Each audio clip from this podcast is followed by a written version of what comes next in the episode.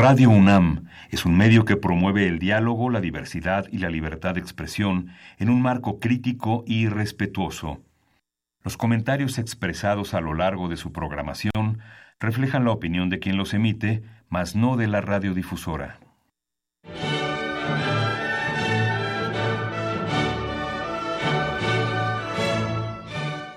Diálogo jurídico. Derecho, Cultura y Humanismo. Programa a cargo del maestro Eduardo Luis Fejer.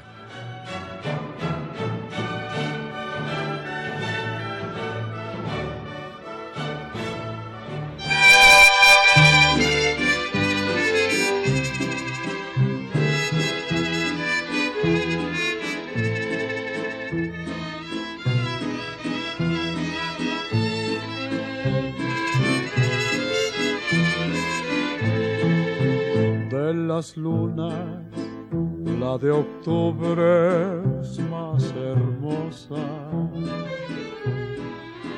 porque en ella se refleja la quietud de dos almas que han querido ser dichosas. A la su plena juventud. ¿Qué tal amigos? Los saluda Eduardo Luis Fejer en esta emisión de la Facultad de Derecho, Diálogo Jurídico, con nuestro lema Derecho, Cultura y Humanismo. Pues felicidad al padre Cronos porque nos trae música muy bonita. Estás enamorado seguramente de Francisco Trejo, ¿eh? Te felicito, excelente, excelente el, eh, el haber seleccionado esta música para el día de hoy. Eh, un programa muy especial con invitados muy distinguidos. Saludo con todo respeto a los catedráticos universitarios, el doctor Manuel Quijano Torres. Bien, bienvenido, don Manuel Quijano Torres, a estos micrófonos de Radio UNAM. Muchas gracias, sí. El doctor Marco Antonio Sain Chávez, también catedrático de la UNAM. Muchas gracias, doctor, por la invitación. El doctor Armando Edgar Armando González Rojas, también muy distinguido profesor de nuestra Facultad de Derecho. Muy bienvenido, Edgar. Agradecido con tu persona y con todo tu auditorio por esta gran oportunidad. Y mi querido amigo, a quien admiro a él como admiré la figura de su padre, el doctor Fernando Flores Trejo, catedrático de la UNAM. Muy agradecido, maestro. Y saludamos con muchísimo gusto la visita de mi amigo Eliseo Marco Antonio Alfaro, director de la Feria Internacional del Libro de Hidalgo, que está aquí en cabina y que en unos minutos más vamos a grabar el programa que pasará el próximo lunes. Muy bienvenido, Marco Antonio. Y saludamos al eh, alumno de la facultad, Javier Cancino, que también en esta ocasión nos está acompañando. Una, una anotación interesante es que recuerden ustedes que colabora con nosotros como asistente de producción Raúl Romero Scuti, al que le llamamos el niño héroe, el niño héroe de, la, de la radio, y resulta que su hermano, Luis Enrique Romero Escutia realmente es un héroe porque participó en varios rescates de damnificados con mucha valentía. Muchas felicidades. Pues miren, tengo aquí enfrente de mí a cuatro personalidades y tengo aquí dos libros. Uno de ellos, y además tiene que ver con el tema que estamos todos, eh, pues estamos todos chocados, amigos del auditorio, con lo del reciente lamentabilísimo sismo. El, doctor Herrera Armando González Rojas eh, escribió un libro que va muchísimo, que casi fue premonitorio. Urbanismo integral y la planeación estratégica de la Ciudad de México y la zona metropolitana, retos y propuestas. Qué, barbaridad, Edgar, casi fuiste profeta. Y nos acompaña también para hablar colateralmente del tema el, licenciado, el maestro Marco Antonio Sen, ya es doctor en Derecho, con la reingeniería de la administración en México. Entonces, pues son, son ustedes muy bienvenidos. Eh, cuando íbamos a entrar aquí al, al programa, amigos, platicando con mi amigo Edgar Armando González Rojas, comentó una cosa muy interesante. Yo quisiera que la abundara un poco y que la comentaran todos los presentes. Me decía, mire Eduardo, así como hay una verificación vehicular que se hace dos veces por año, ¿Qué tal si hace una verificación de todos los edificios y construcciones de la Ciudad de México? Tienes la palabra, mi querido maestro Edgar Armando González. Gracias, mi querido doctor Fejer y compañeros amigos de la mesa. Eh, realmente este, este libro eh, fue producto de un trabajo que se construyó, se constituyó para poder obtener el grado de doctor por la Universidad Marista hace un año, ocho meses. Eh, posteriormente, siendo yo miembro y asociado del INAP, eh, me convidó esta institución, como ustedes saben, es una institución la más destacada y, destacable por sus retos y por sus eh, logros en materia de administración pública en México, que está a lo largo y a lo ancho de la República Mexicana. Tuvo bien este, convidarme para la edición de este documento, de este libro. bueno, pues este, en realidad fue una circunstancia que me invitó en la inteligencia de que en el año de 1992 estudié una especialización en gobierno metropolitano y regional justamente por el INAP y desde entonces se me quedó la inquietud de desarrollar algún trabajo que, que tiene que ver con la Ciudad de México, la zona conurbada de la misma y todo lo que es la interacción que implica el tener una gestión de gobierno pública lo más previsible posible en cuanto a eventualidades como las que acabamos de vivir y que ciertamente eh, pues da el caldo de cultivo para pronunciar alguna opinión en, desde el punto de vista, y lo subrayo, eminentemente académico. El libro eh, se integra por cinco capítulos, cinco capítulos que hablan desde el origen, evolución, filosofía de la Ciudad de México. Eh, habla también, evidentemente, sobre el desarrollo urbano, sobre el tema del desarrollo urbanístico, en cuanto a la planeación, en cuanto a la integración de gestión pública que tiene que realizarse en, concordancia con todos los gobiernos locales, hablando de municipios, hablando de hoy jefaturas delegacionales, eventualmente alcaldías, y esta coordinación que es inminente que se realice de manera clara y concreta hacia una ruta para poder atender contingencias como las que acabamos recientemente de vivir. Eh, sí, como tal, no se habla de un sismo, pero sí se habla de una planeación estratégica. Eh, el tema de la planeación, de previsión, eh, es algo que llama la atención. Hemos visto, y ya para aterrizar en la pregunta que me hace favor de hacer el señor doctor Fejer, eh, bueno, pues ah, me llama a mí poderosamente la atención comprender de que sin duda el tema de la verificación vehicular ha traído como resultado beneficios elocuentes, evidentes a la vista de todos, en cuanto a la disminución de contaminantes.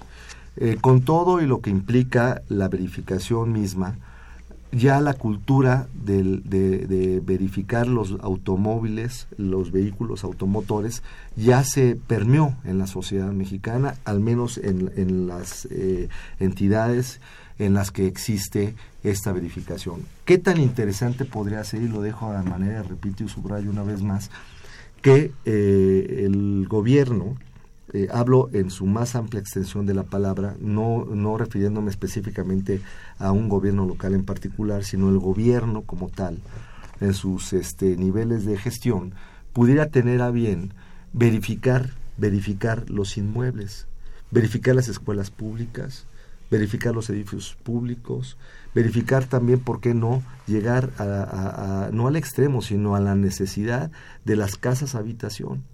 Sabemos nosotros como estudiosos del derecho de que, bueno, existen figuras como vicios ocultos en cuanto a cuando hay una, una obra, de construcción, eh, circunstancias que ponen en riesgo y que el tenedor de la propiedad no necesariamente se da cuenta ah. del tema estructural de su vivienda o del tema estructural del lugar en el que se desempeña, desarrolla o trabaja o estudia. Consecuentemente, sí, eh, es una reflexión que, bueno, llama la atención poder explorar que se pudiera instaurar esta circunstancia. Ahora, queda perfecto en cuanto al tema del libro. ¿Por qué? Porque justamente el tema del libro, el libro se llama Urbanismo Integral, Planeación Estratégica de la Ciudad de México y zona metropolitana y sus retos y propuestas. Entonces aquí queda en ese ambiente y en esa tesitura y en esa situación de, de, aportación técnica er, eh, en, en, una idea que pudiera llegar eventualmente a llamar la atención de quien corresponda. Eh, doctor Manuel Quijano, ¿tenemos un nuevo México a partir de este catastrófico sismo? Sociológicamente hablando, políticamente hablando. No, no me queda claro si sociológicamente, porque todavía es muy prematuro. prematuro. Pero sí podríamos hablar que sociológicamente el 19 de septiembre de 85 sí hubo un cambio político que seguramente se volverá a reflejar en las elecciones del próximo año. Eh, de hecho, en 1985 es cuando su sismo y esto aceleró en buena medida el movimiento guerrillero y la caída de Somoza. No estoy diciendo que esto es algo que va a suceder. Lo que quiero decir es que se aceleran los fenómenos políticos y cambian los escenarios de los paisajes políticos. Lo que sucedió, eh, eh, Eduardo, sí. y tu pregunta tiene una extraordinaria... Eh, es, realmente un tiro de precisión, porque políticamente sí cambió. De entrada, afecta a precandidatos a la presidencia de la República. Es decir, no me imagino que alguien en estos momentos pueda decir, pues me voy. Este, esto obliga a una responsabilidad de cargo por haber obtenido este, un puesto de elección popular y por lo tanto implica que se queden. Dos, porque el paisaje político también, no solo de la Ciudad de México, sino de la zona metropolitana del Valle de México, también va a afectar las relaciones metropolitanas. Y tres, porque sociológicamente esto sí me queda muy claro y se va a empezar a notar porque los cambios eh, en sociología son mucho más lentos, pero sí se observan. La, la, yo, yo no estoy pensando en, eh, tan optimistamente en que la Ciudad de México va a ser solidaria y, la gente va a prestar su celular o, va a llevar un, una botella de agua. Pero sí queda claro que en materia de protección civil hay mayor educación y mayor cultura. No en vano, este, la propia Universidad Nacional ganó el Premio Nacional de protección civil eh, este año y no en vano la cultura de la protección civil va a empezar a permear en las escuelas porque es trágico como tuvimos que aprender sociológicamente a defender escuelas y hospitales cuando cayó el centro médico siglo XXI. Quiere decir, por lo tanto, que eh, vamos a ser más estrictos en la transparencia, en la rendición de cuentas y en la supervisión social, como bien dice Edgar, no solo ya de expertos, sino de Contraloría Social respecto a la supervisión, que no vigilancia, de las construcciones, específicamente ya en este caso escuelas. Por lo tanto, sí va a haber un cambio sociológico a más largo plazo y políticamente ya las consecuencias, ya toda la prensa ya las está diciendo. Eh, señor Jaime Chávez, a quien saludamos con afecto, nos escucha eh, muy seguido dice que en realidad ya existen inspectores y supervisores por parte de eh, y la Ciudad de México, pero que lamentablemente la corrupción está en todos los niveles. A mí, dice el señor Chávez, en la delegación Benito Juárez me pidieron hasta un seguro de responsabilidad y otros 30 requisitos, en otros hasta el permiso del sistema de aguas para poder pintar la fachada. Estamos llegando a la parte mm, eh, inicial del programa, el primer cuarto de este programa de Radio UNAM. Le recordamos a nuestro auditorio, los teléfonos en cabina son 55 36 89 89, repito, 55 36 89 89 y LADA 501 850 52 688. Repito los invitados en esta ocasión, el doctor Manuel Quijano Torres, el doctor Marco Antonio Sain Chávez, el doctor Edgar Armando González Rojas y el doctor Fernando Flores Trejo. En Camila saludamos la presencia del liceo Marco Antonio Alfaro, director de la Feria Internacional de Hidalgo, y en cabina también saludamos a Javier Cancino, alumno de la facultad. Soy Eduardo Luis Fejer, es el 860, estoy de la Universidad Nacional Autónoma de México.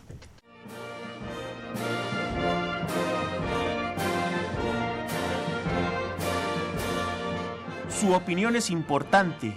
Comuníquese. Nuestro número 5536 8989.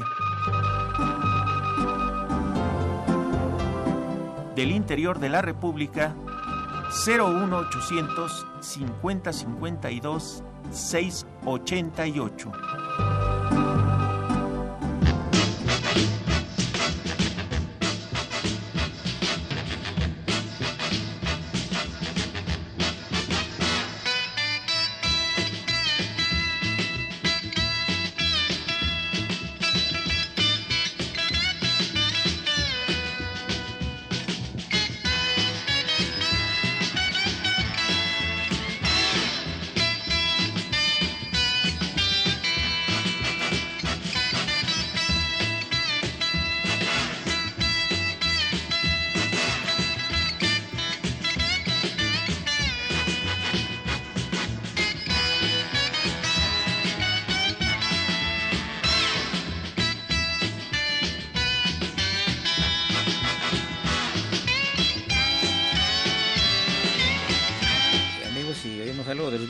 Padre Crono siempre está interesado en estos temas. Para él sus pasiones son los Beatles y eh, las gentes de origen irlandés del estado de Hidalgo, entre otras cosas, ¿no? El padre Crono lo saludamos con, con el afecto de siempre a nuestro, a nuestro productor.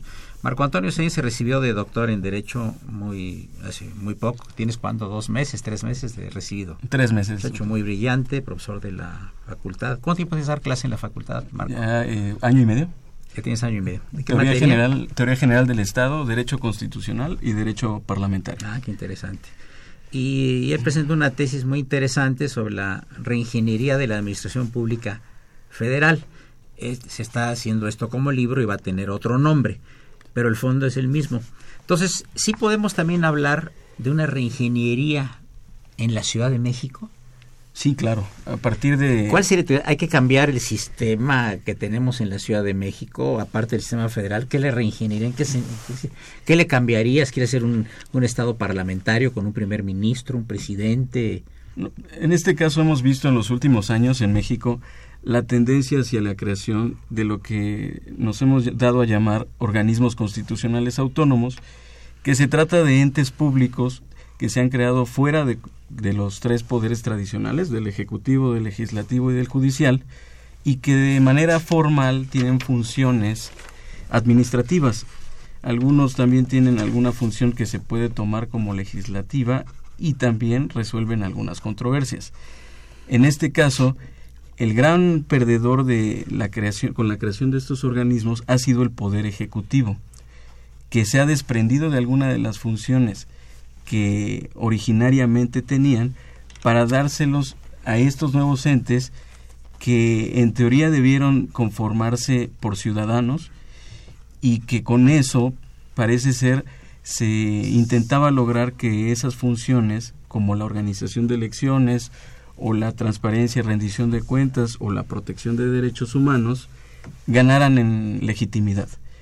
Hemos visto actualmente que esto todavía está en, en camino de consolidarse, pues los partidos políticos tienen gran peso en las decisiones de estos organismos, ya que es, son los mismos partidos políticos los que proponen y designan incluso a los integrantes de los órganos colegiados de gobierno de los mismos.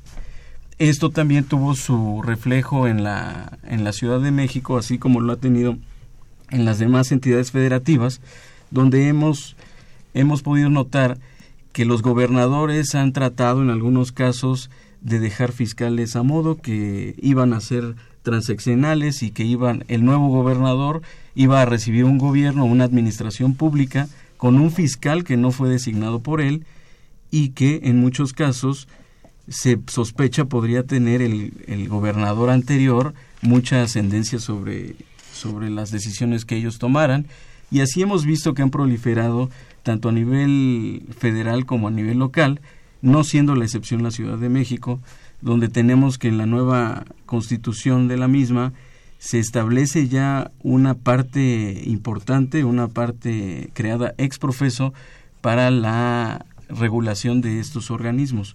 Hoy seguimos teniendo un instituto electoral, ahora de la Ciudad de México. Tenemos también un organismo de transparencia, tenemos un organismo protector de los derechos humanos y bueno, esta tendencia, repito, la hemos visto permear tanto a nivel federal como a nivel local, creando un nuevo sistema de pesos y contrapesos uh -huh. que aún no tenemos claro hasta dónde llegará, pues muchos en muchos gobiernos se está recurriendo a la creación de los mismos, pero no sabemos con qué finalidad. En muchos casos puede ser para que el gobernador siga teniendo influencia en las decisiones que se toman aún después de transcurrida su administración, o en algunos casos podemos ver que son los mismos partidos políticos que los crean y que es donde ganan algunos espacios creando mayor burocracia e incluso duplicidad de funciones. Perfecto. Eh, Flores Trejo, el término ciudadano es un término realmente equívoco porque tiene muchos significados. Aquí todo el mundo dice, ya queremos que sean los diputados sean puros ciudadanos. Pues son ciudadanos, entonces, es decir, eh, en los órganos federales queremos organismos integrados por ciudadanos. ¿Qué los que están no son ciudadanos? ¿Qué los políticos no son ciudadanos? ¿Tú nos podrías iluminar al respecto? Bueno, como siempre, el conocimiento y la extraordinaria fórmula aguda del maestro Fejer, yo tuve el gusto de haber sido su alumno en el muy cercano año de 1974. Y, Estás evidenciando mi edad y eso es un pecado mortal. Pero también la mía. Ah, bueno. sí, su materia de historia y pensamiento económico de las mejores que yo llevé. Gracias. Bueno, atendiendo su pregunta, desde luego, eh, ciudadano implica en la connotación jurídica un aspecto que está regulado desde luego en la Constitución. Los ciudadanos requieren básicamente tres elementos para ser caracterizados como tales. Mexicanos, también 18 años cumplidos y, un, y tener un modo honesto de vivir. Eso es lo que marca la Constitución. Pero eh, seguramente en la referencia hacia lo que sería la integración de estos órganos, se refiere a que sean ciudadanos de la, del ámbito civil, es decir, que no sean políticos. Perdón, pero, sea la eh, connotación. pero ¿qué, decir? Eh, pues es que todos son ciudadanos del ámbito civil y después ya los ponen en, eh, ya, ya o los eligen para puestos políticos o los designan, entonces ahí como que hay una zona gris, ¿no? Claro, sí, digamos, la, la, la, percepción que se tiene es que sean ciudadanos que no pertenezcan a un contexto político pero evidentemente... Pero al minuto de que los designen ya van a estar en el contexto político y vendrán otros que van a decir que también quieren otros ciudadanos en lugar de estos. Claro, sí, y otros ciudadanos y va a ser un ciclo o un círculo vicioso que no se va a acabar. Yo creo que aquí principalmente podríamos hacer un señalamiento en atención a ciertos sectores, incluso de tipo académico, mm. para la integración de estos elementos. Se ha manejado, por ejemplo, en la selección inclusive de ministros de la Suprema Corte de Justicia que sean designados por un cuerpo colegiado en el que participen, por ejemplo, académicos. Yo creo que eso sería una puntualización mejor, es decir, dentro del sector no político, cuáles pudieran ser o ir integrando estos cuerpos o elementos para hacer las designaciones. Pero esto se ha de referir más a la honradez de la gente, yo creo, ¿no? Desde luego. Lo que se piensa que en el sector académico pues, no hay corrupción, como de hecho no existe. Claro. Pero pues nada más es, es, es, un decir, ¿no? No, no, no, no sé qué opinas tú, Edgar, al respecto. Si, si lo de la ciudadanización pues es como un término un poquito así gris, como que tiene fronteras medio borrosas, ¿no? Desde mi punto de vista, doctor Fejer, considero que se ha abusado de la, expresión y del término. Okay. Eh, toda vez que, efectivamente la clase política ya finalmente estará integrada por, por gente que no está necesariamente eh, afiliada a un partido político. Sin embargo, esto no quiere decir que ya no jugará o será un juramento de permanecer este, sin ninguna partidocracia. De tal suerte que sí es un nicho de oportunidad ahí para quienes están con esa circunstancia de estandarte y yo creo, sin lugar a duda, de que es una circunstancia que transcurrido el tiempo se, se irá clarificando. Y bueno, ya no estar violentando tanto la expresión, este, sino aterrizarla más bien en cuanto a lo que es una situación de, carácter político. Entiendo que esa es la, la, posición que también el doctor Flores Trejo este, coincide con, con el de la voz. Eh, doctor Quijano, eh, por ejemplo, en los Estados Unidos la integración del gabinete del actual presidente, él señaló que lo estaba integrando con ciudadanos, pero claro, son ciudadanos salidos de pues la banca, del comercio, de tiene otro perfil, ¿no? ¿Qué puedes abundarnos en esto, por favor? Son, eh, por eso tienes fama muy bien ganada, no solo en la Facultad de Derecho, sino en Ciencias Políticas. A ver, Eduardo, eh, eh, en efecto, después de lo que dijo Fernando Flores en términos constitucionales, esto está perfectamente acotado. En términos de la ciencia política se agregan una serie de elementos como son actuar con civismo, tener conciencia política y ser solidario respecto a actuar y hacer correctamente lo correcto y políticamente lo correcto.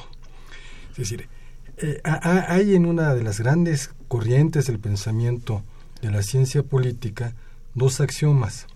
La primera, que es el escudo de la Facultad de Ciencias Políticas y Sociales que planteó Aristóteles, antropostus son politikon. El hombre es un animal político. Negar el carácter político del ser humano pues es negar al ser humano. es decir, entonces, querer. Entonces, la, la sociedad está confundiendo cuatro categorías de análisis. La política, los políticos, las políticas y lo político. Y quieren excluir a los políticos y dejar solo la política, las políticas y lo político. Bueno, no se puede. Es decir, de entrada es una petición absurda y yo la califico de absurda. Entonces, decir, él no es político, vota por un ecologista, no por un político, es un lema de campaña mentiroso, falso y a todas luces indemostrable. Por lo tanto, el ser humano es político porque si no fuera por la política no hubiéramos sobrevivido como especie.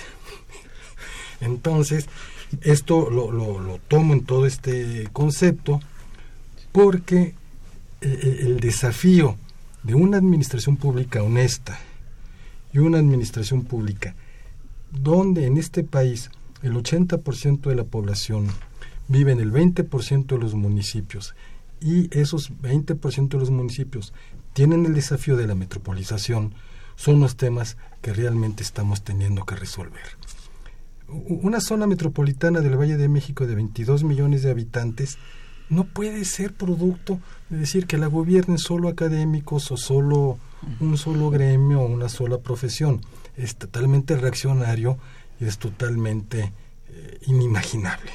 Yo no puedo concebir una administración pública sin abogados, sin ingenieros, sin contadores, sin politólogos, sin administradores públicas, etcétera. Y no puedo concebir que en el siglo XXI, donde la metropolización es un fenómeno del desarrollo de la ciudadanización, lo que estamos enfrentando es que esta ciudadanización tiene que ser mejor educada. Por eso te has dedicado tantos años a esta pasión, vocación y emoción, emoción que es la cátedra. Y aquí nosotros cuatro. No me imagino una metrópolis de 22 millones de habitantes sin el concepto ciudadano, como bien dice Fernando Flores, y un concepto de vida digna. Por eso muchas veces me da coraje cuando alguien dice, no, pues es un ladrón y él dice, no es mi trabajo, sí, pero robar no es digno. Y ese es el primer principio de la dignidad, del trabajo y del hombre, de las chivitas, como dirían los viejos maestros del derecho romano, para tener convivencia pacífica y de desarrollo. en el próximo segmento regresamos con Edgar Armando González Rojas para que nos abunde un poquito el tema y también con Marco Antonio Censo a ver si le gustaría un régimen parlamentario en México para que no, porque dices tú que ya al presidente prácticamente le están quitando tantas funciones que va a aparecer como una figura decorativa en el futuro, como lo son muchos presidentes en Europa, que los que mandan son los primeros ministros, ¿no? Y lo que hacen cohabitación con los partidos. Eh, llegamos a la parte media del programa. Les repito que se encuentran los doctores Manuel Quijano Torres, Marco Antonio Sain Chávez, Edgar Armando González Rojas y el doctor Fernando Flores Trejo aquí en la cabina. Soy Eduardo Luis Fejer, es el 860. Esto es Radio Universidad, es el programa de la Facultad de Derecho. Gracias.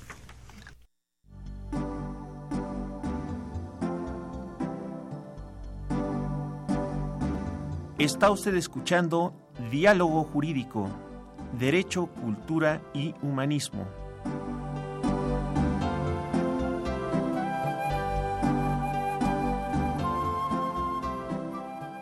a través del 860 de AM.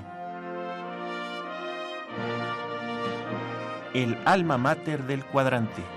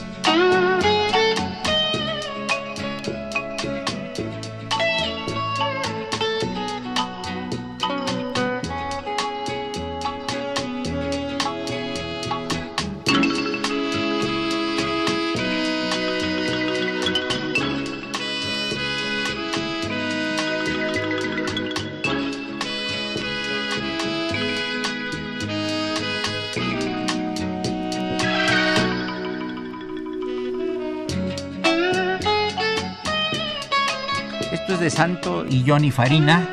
Y Farina le habló, que es un gran compositor y músico, pues de los años 60 más o menos.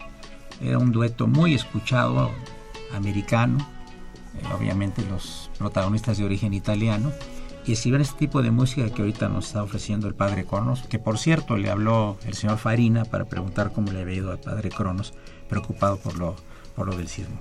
Pero regresando con Edgar Armando González Rojas, autor del libro Urbanismo Integral y Planeación Estratégica de la Ciudad de México y Zona Metropolitana.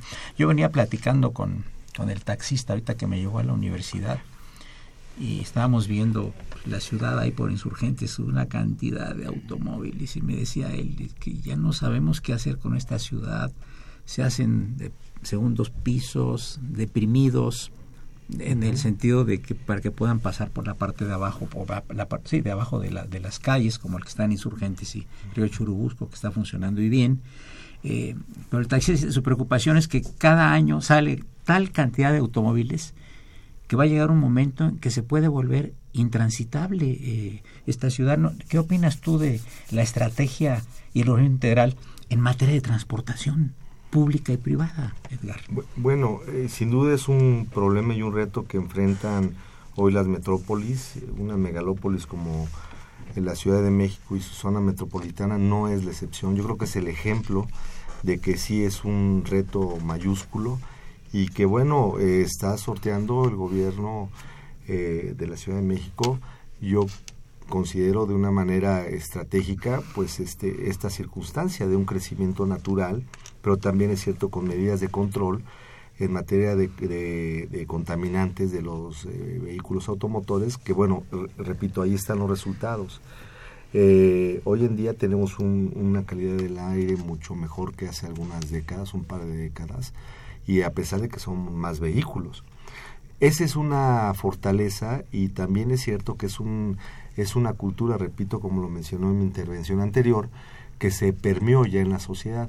Ahora, en tratándose de la, de la movilidad, pues es un tema que ciertamente no abordo yo de manera integral en el libro, toda vez que esto habla de planeación estratégica y de los retos y propuestas. E, el libro habla sobre derecho urbanístico, planeación y sustentabilidad en su primer capítulo. En su segundo capítulo, antecedentes históricos urbanísticos, desde el año de, 1900, de perdón, 1325 hasta el año 2015.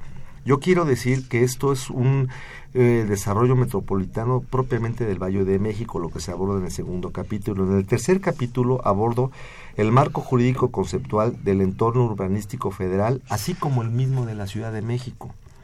En el cuarto capítulo abordo la metropolización y el derecho urbanístico comparado, es decir, hago un benchmarking para poder saber cómo hay, cómo es que se han desarrollado este, otras urbes y, cuáles son las fortalezas que pudiéramos nosotros observar y adoptar eventualmente por quienes tengan la decisión de, hacerlo y la posibilidad de, cristalizarlo. En el último capítulo se aborda la reforma integral urbanística de la zona metropolitana del Valle de México. Este es un documento, doctor Fejer, que evidentemente tendrá que irse actualizando, pero que sí eh, sienta las bases para poder abordar un tema que implica una revisión de todos y cada uno de los aspectos de planeación estratégica. Tiene 65 eh, conclusiones el documento y estas conclusiones son muy específicas y muy concretas. Sí tengo yo mis reservas y lo debo decir con todo el debido respeto de no eh, pronunciarme sobre situaciones eh, propiamente de movilidad, que no es el tema del documento específico, ¿verdad? Pero la opinión es la que acabo yo de vertir.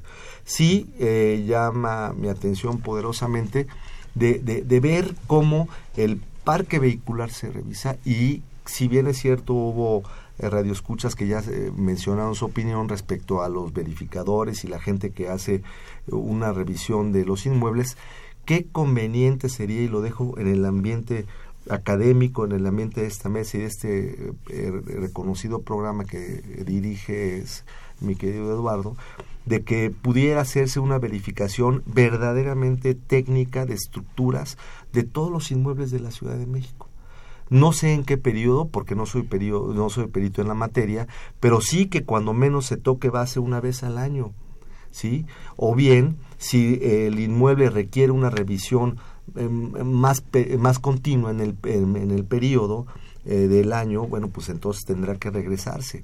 Pero sí perfectamente identificar y el grupo, yo eh, considero que debiera ser un grupo multidisciplinario, ajá, de propiamente la UNAM, que tenemos el orgullo de pertenecer todos quienes integramos esta mesa, y sabemos y sabe la sociedad y tiene confianza la sociedad en la UNAM que participara también en esta dictaminación de estructuras sí y que supiera perfectamente los habitantes de cada uno de los inmuebles que habitan la Ciudad de México la zona conurbada de la misma en qué calidad están sus inmuebles. Esa seguridad y confianza es poderse ir a dormir poder saber que está su familia en un resguardo donde técnicamente, estructuralmente, el inmueble en cuestión está sano. Y si no lo está, como se, bien, bien se ha dicho, bueno, poner el alerta y tomar las acciones técnicas necesarias. Héctor González le pregunta al, al doctor Manuel Quijano, ¿cuál es la diferencia entre ser político y hacer política? Pues ninguna. en esencia, todos somos políticos porque vivimos en la, polis. Vivimos en la polis. Y hacemos política, ya sea en partidos políticos o, ya sea en oficina. En las oficinas se identifican cuatro tipos de interés y el interés tiene pies porque es político. Está el interés individual, el grupal, el de la institución y el interés nacional. Y entonces hacemos política con mayor o menor grado de eficacia, pero es que hacer política significa lograr elementos de poder y de canonjías. Entonces, todo mundo, si no fuera por la lucha por el poder, no podríamos sobrevivir. Entonces, hacemos y somos política. Marco Antonio Sein Chávez, eh, sí. tú propones en tu texto futuro próximo libro la ciudadanización también de ciertos eh, organismos del Estado la ciudadanía. Bueno, lo que, lo que se propone es, primero, que se acabe con este crecimiento indiscriminado de organismos públicos que realmente están surgiendo, no sabemos para qué, en muchos casos. Tenemos casos... Pero sabemos que cuestan. Sabemos que cuestan mucho dinero. Sabemos que el INE cuesta mucho dinero, sabemos que la Comisión Nacional de los Derechos Humanos cuesta mucho dinero y sabemos que todos ellos cuestan mucho dinero sin embargo, hay algunos que están plenamente justificados, como es un banco central, como es un organismo de protección de derechos humanos, como es un organismo de, organización de elecciones. Te, interrumpo. ¿Qué, ¿Qué, país no tiene estos, estas este, INE y todo lo que acabas de decir? ¿Qué país no lo tiene?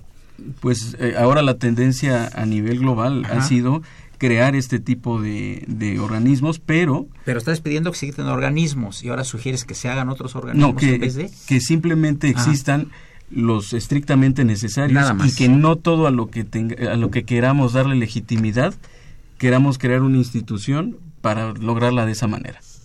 Porque, eh, sí.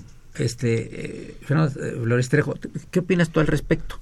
Es decir, ¿se haría una limpia de las secretarías de Estado?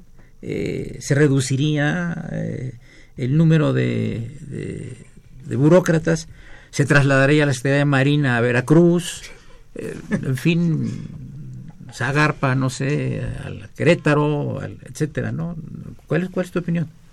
Estamos controvirtiendo, por eso. Sí, desde luego. Bueno, yo aquí quisiera citar a un ilustre congresista constituyente como fue Heriberto Jara. Ah, claro. Eh, Heriberto Jara, forjador no solo de la parte laboral y la parte agraria, sino también de la estructura política fundamental. Y él, citando a varios autores, señalaba que era conveniente hacer una centralización política, pero una descentralización administrativa. En ese sentido, yo creo que, eh, como bien ha dicho eh, usted y, y desde luego el maestro, es importante o interesante que el aspecto funcional administrativo que tienen estos organismos constitucionales se debe principalmente al influjo que pudiera tener o tenía el Ejecutivo. Sin embargo, en ese orden de ideas, ese influjo orgánicamente pudiera no existir, pero políticamente sí, como ya se ha apuntado. Y en ese orden de ideas, yo creo que no solo hay que hablar de organismos constitucionales autónomos, sino de organismos independientes. con independencia absoluta en ese sentido, inclusive en el plano también de tipo jurisdiccional. Cito la creación de Kelsen del Tribunal Constitucional. Y económicamente también independiente. Ese era el otro aspecto, es decir, la parte económica, la parte presupuestaria, también debería tener una independencia absoluta y esto tal vez, por ejemplo, pudiera incluso independizarse en el plano eh, presupuestario sin que necesariamente tenga que estarse buscando a la Cámara de Diputados o a su presidente. ¿Bastaría con qué? Con insertar en la Constitución un porcentaje determinado para que estos organismos, independientemente de lo que se apruebe en el presupuesto, tengan ese porcentaje previamente establecido y no tengan que estar viendo o yendo a las gestiones políticas presupuestarias ante la Cámara de Diputados. Eh, o sea, la idea sería reducir algunas secretarías de Estado y quizá establecer órganos independientes, sí, pero la federación es la que recibe el dinero de los impuestos y tendría que darle a los órganos independientes dinero para sus gastos corrientes también. Entonces, no es un problema sencillo, ¿no? Tienes dos, tres minutos, Marco Antonio, para opinar sobre esto. Hoy tenemos, por ejemplo, un Instituto Nacional para la Evaluación de la Educación que constitucionalmente es el facultado para realizar la evaluación docente que estuvimos viendo desde la reforma educativa, desde todo esto que surgió en Oaxaca, en Chiapas, y que vimos que en todo momento fue violado de manera sistemática ese ámbito de competencia, pues fue la SEP, la Secretaría de Educación Pública como dependencia del Poder Ejecutivo, quien decidió en todo momento en dónde y en qué tiempo hacer las evaluaciones con base en, en argumentos y en criterios estrictamente políticos y no estrictamente técnicos como debería ser y por lo cual fueron creados este tipo de organismos. Hoy vemos que este tipo de organismos fueron creados y de ahí el término que le quieren dar ciudadanización porque debe estar integrados por personas solventes técnicamente para llevar a cabo decisiones fundamentales en los temas a los cuales están dedicadas. Y eso no lo hemos visto del todo, por ejemplo, en el tema educativo, en donde, repito, fue la Secretaría de Educación Pública y ha sido la que ha decidido sobre la evaluación educativa y no el Instituto Nacional para la Evaluación de la Educación. Entonces, tenemos que hoy tenemos áreas dentro de la SEP como la subsecretaría encargada de la, de la evaluación, la que ha duplicado las funciones y está eh, verdaderamente violando lo que debería ser este Instituto Nacional. Gracias. Llegamos a la última parte del programa. Yo quiero dejarle una pregunta a Edgar Armando González Rojas, porque aquí en su libro muy interesante que le publica el INAP, Urbanismo Integral y Planeación Estratégica de la Ciudad de México y Zona Metropolitana, Redes y Propuestas, dice una cosa muy interesante. En tu conclusión quincuagésima séptima, dices, para el caso del Distrito Federal, la planificación urbana debe centrarse en la reutilización de la ciudad existente por lo cual se requieren instrumentos orientados a elevar la calidad de vida de los ciudadanos. Esto hay unas implicaciones tremendas porque contamos ya con una ciudad. ¿Qué se va a hacer para elevar la calidad de vida de los ciudadanos? Nos platicas después del corte musical. Gracias.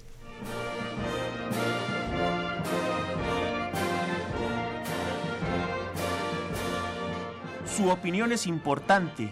Comuníquese. Nuestro número 55 36 89 89. Del interior de la República 01800 50 52 688.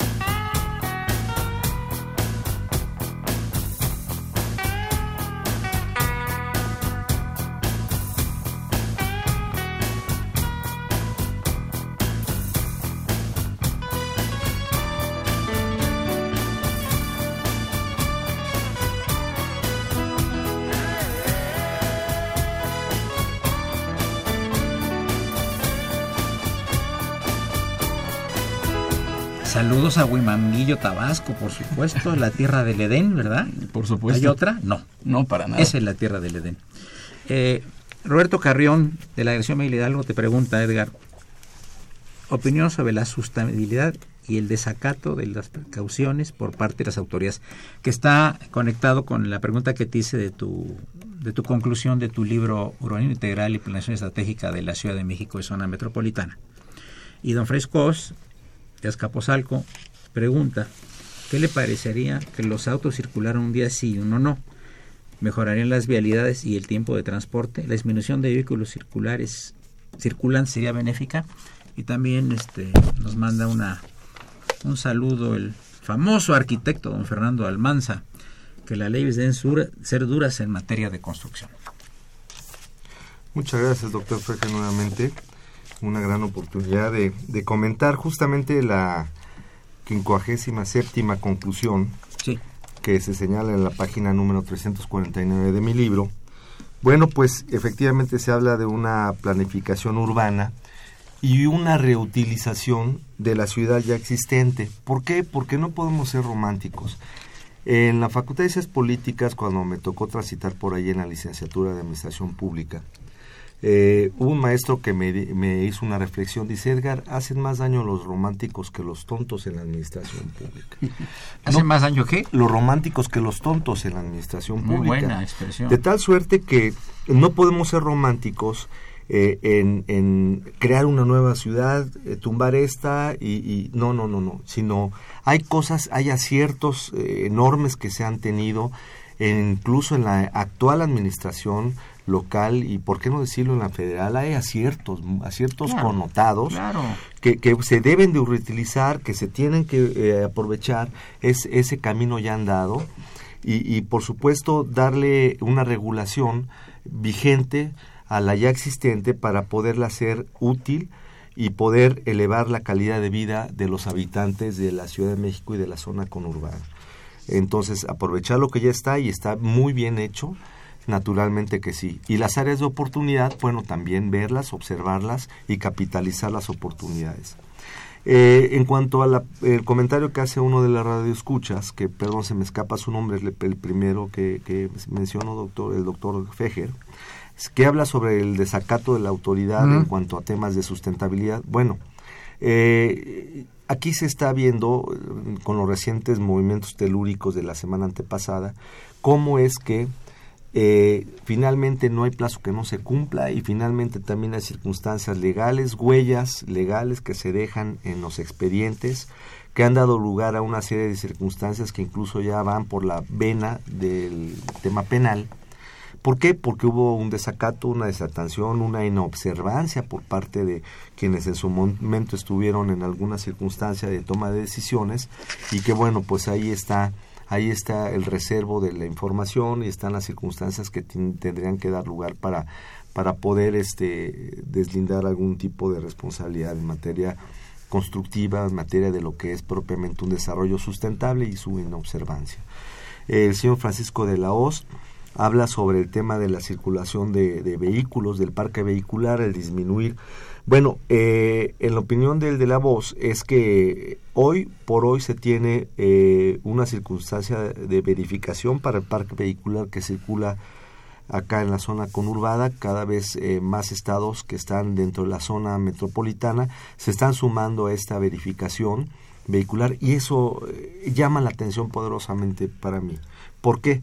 Porque quiere decir que un acierto de una de un gobierno local está haciendo réplica y está haciendo sentido a gobernantes de otros colores y de otras latitudes y de otro pero que está dentro de la zona metropolitana. Esto ya tiene resultados.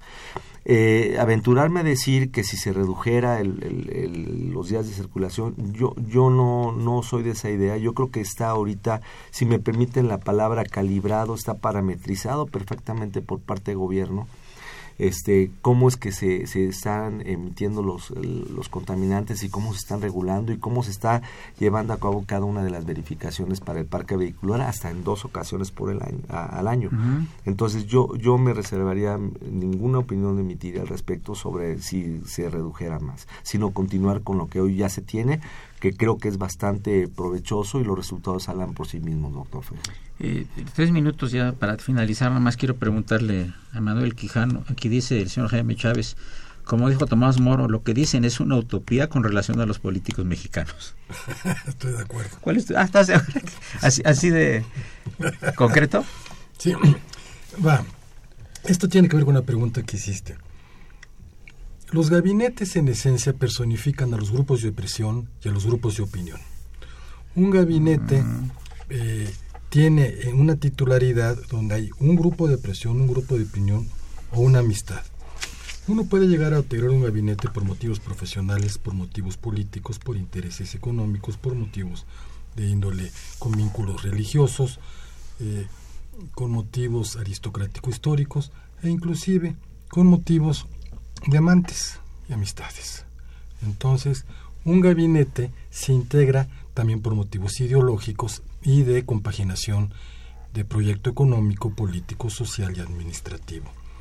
Por eso es tan importante la integración de los gabinetes, no solo en la titularidad del ministerio o secretaría o departamento, sino abajo y un plan y programa de gobierno estructurado en términos de resultados. Este es el gran desafío del urbanismo, del desarrollo urbano, de la planeación y de la atención, en este caso, que es el tema que hoy hemos estado teniendo como escenario o gran escenografía, que es el sismo. Estoy convencido de que no existe el mejor individuo, pero sí existen perfiles para ocupar el cargo. Aquí estoy con magníficos constitucionalistas que han discutido seguramente N veces el artículo 91 constitucional, si debe o no perfilarse eh, quién debe ocupar el cargo de una Secretaría de Estado. Yo en lo personal creo, estoy convencido que como está el 91 está perfecto, lo podríamos reglamentar más adelante. Y para algunas secretarías en términos técnicos, como podrían ser también algunos organismos constitucionales autónomos. Es un artículo no reglamentado hasta donde lo tengo entendido, pero que a partir de allí sí podremos empezar a reglamentarlo con objeto no de ciudadanizar, sino de poner técnicos, el, técnico especializado en el lugar adecuado. Y eso saldaría muchas dudas. Le agradezco muchísimo al doctor Manuel Quijano de sus amables comentarios, lo mismo a Marco Antonio Sein, que elaboró una tesis eh, doctoral muy interesante, que es la reingeniería de la Administración Pública Federal, y haremos un programa específico más adelante al respecto. A mi querido y admirado amigo, el doctor Armando González Rojas, catedrático de la UNAM, quien ha publicado este libro visionario que se llama Urbanismo Integral, Planeación Estratégica de la Ciudad de México y Zona Metropolitana, Retos y Propuestas. Muchas gracias, Edgar. Y la presencia grata también aquí en cabina, dando sus varias opiniones del doctor Fernando Flores Trejo. Volvemos a saludar en cabina a Marco Antonio Alfaro, director de la Feria Internacional Libro del Estado de Hidalgo, y a Javier Cancino, alumno de la Facultad de Derecho. Bien, pues eh, fue una operación de Socorro Monza, quien saludamos con el afecto de siempre, que estuvo muy emocionada por la música romántica que trajo el maestro Trejo, que como siempre es nuestro director de imagen. Y efectivamente, maestro Trejo es el director de imagen, el famoso Padre Cronos. Asistentes de producción, eh, Raúl Romero Escuti, el niño de la radio, y en esta ocasión nos auxilió Javier Cancino. Soy Eduardo Luis Fejer, la mejor de las tardes. Continúen en el 860, esto es Radio Universidad Nacional Autónoma de México.